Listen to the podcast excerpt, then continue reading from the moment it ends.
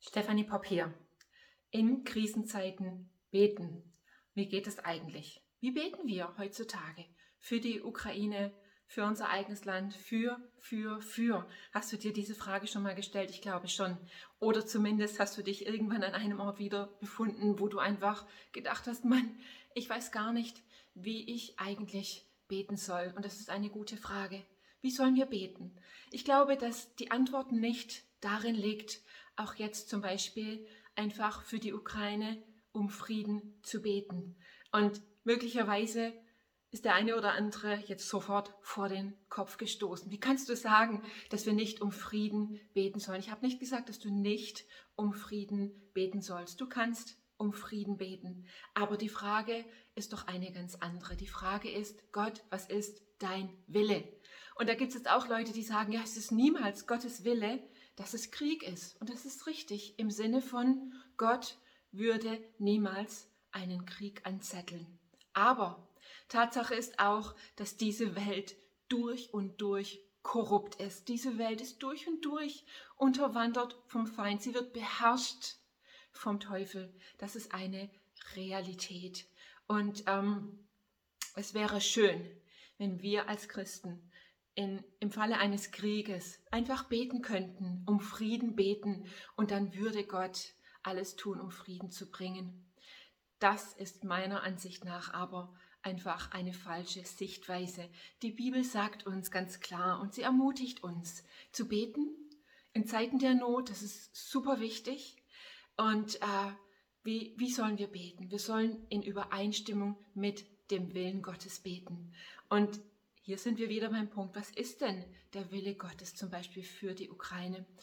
Und wisst ihr, ich komme immer wieder zu dem Punkt zu sagen, Gott, was ich sehen kann, ist nur ein winziger Teil von dem, was wirklich abgeht, was wirklich die Realität ist, das Gesamtbild.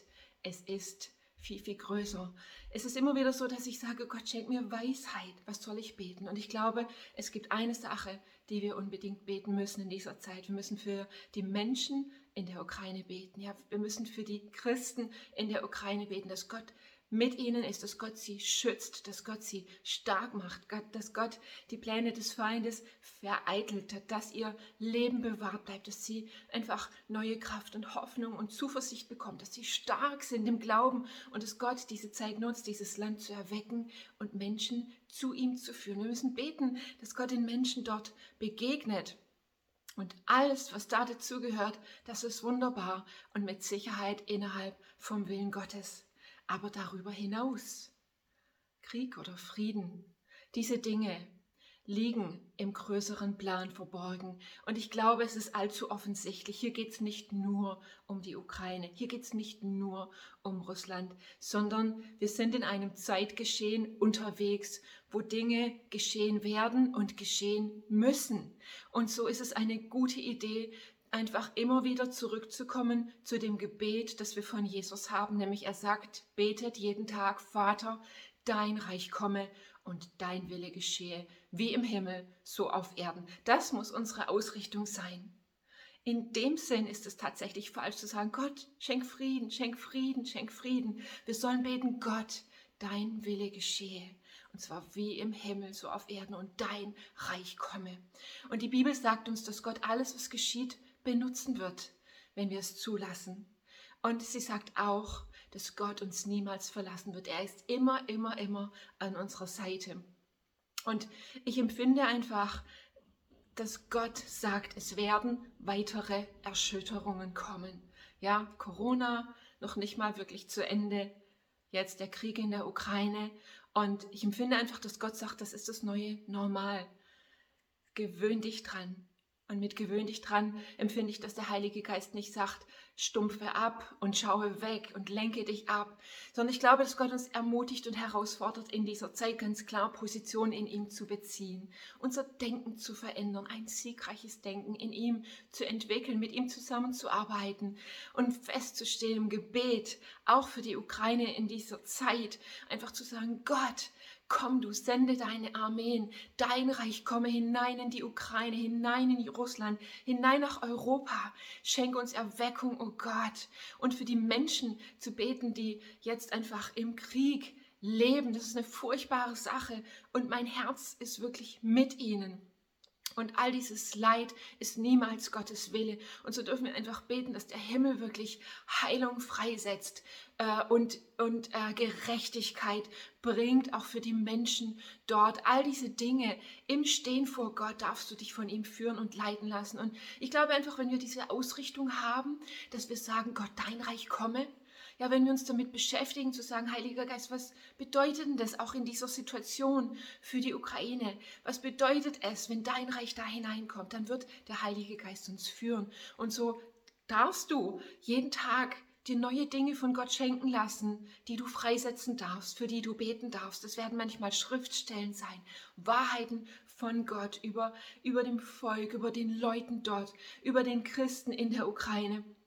Und natürlich äh, sollen wir auch täglich dranbleiben, zu sagen, Gott, rette dieses Land. Das sind so viele Menschen, die dich nicht kennen. Benutze diesen Krieg, diese Angst, diesen Terror, dass Menschen sich zu dir wenden. Und das ist das, was wir in der Geschichte sehen, dass aus Kriegen heraus oft die heftigsten Erweckungen geschehen sind, weil das die Momente sind, wo, wo Menschen einfach zum Ende kommen mit all ihrem Latein und wo sie sich Gott zuwenden und nach ihm aushalten und fragen. Und deswegen ja, lasst uns beten in diesen Tagen für die Ukraine.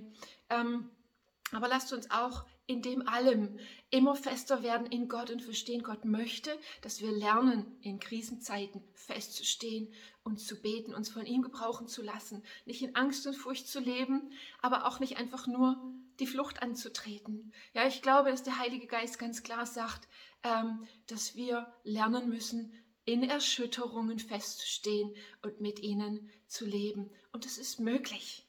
Und er will uns lehren und leiten, wie wir in diesen Zeiten beten dürfen. Für uns selber, für die Menschen um uns herum, für unser Land, für Europa und einfach das, was in dieser Welt geschieht. Ich möchte dich ermutigen, Gott ist in Kontrolle, auch wenn wir im Moment Krieg sehen.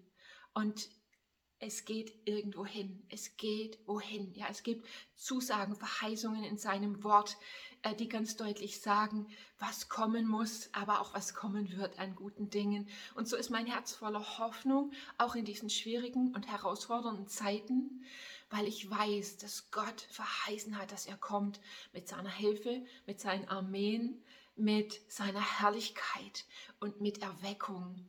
Und so muss in diesen Zeiten manches von dem geschehen, was geschehen muss. Und wir dürfen mit Gott wirklich in Partnerschaft gehen in dieser Zeit. Und ich möchte dich einfach ermutigen und herausfordern.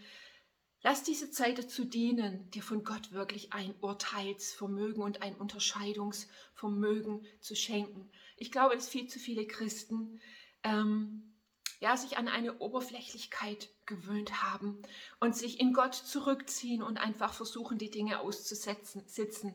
Aber das ist keine Strategie, die dich in die Zukunft bringen wird. Es mag dir vielleicht die letzten zwei Jahre gelungen sein, das irgendwie auszusitzen und darauf zu warten, dass das Leben zurückkehrt. Aber ich möchte dir sagen, aussitzen ist keine Strategie, sondern Gott möchte, dass wir es angehen und zwar ganz aktiv mit ihm und dass wir lernen, mit ihm in Erschütterungen zu leben, das Land zu erobern und darin zu wachsen und zu reifen und das Reich Gottes wirklich freizusetzen.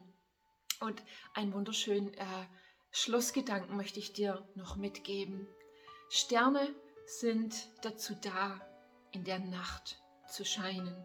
Und ich glaube, was wir sehen werden, ist, dass Menschen wie du und ich immer mehr scheinen wie Sterne in der Nacht. Und die anderen Menschen um uns herum, die werden das sehen und sie werden das haben wollen, was du hast. Du bist ein Stern berufen in dieser Zeit, in der Nacht zu scheinen. Lebe im Licht und Gott ist mit dir. Mega, mega Segen dir dabei und bis denn.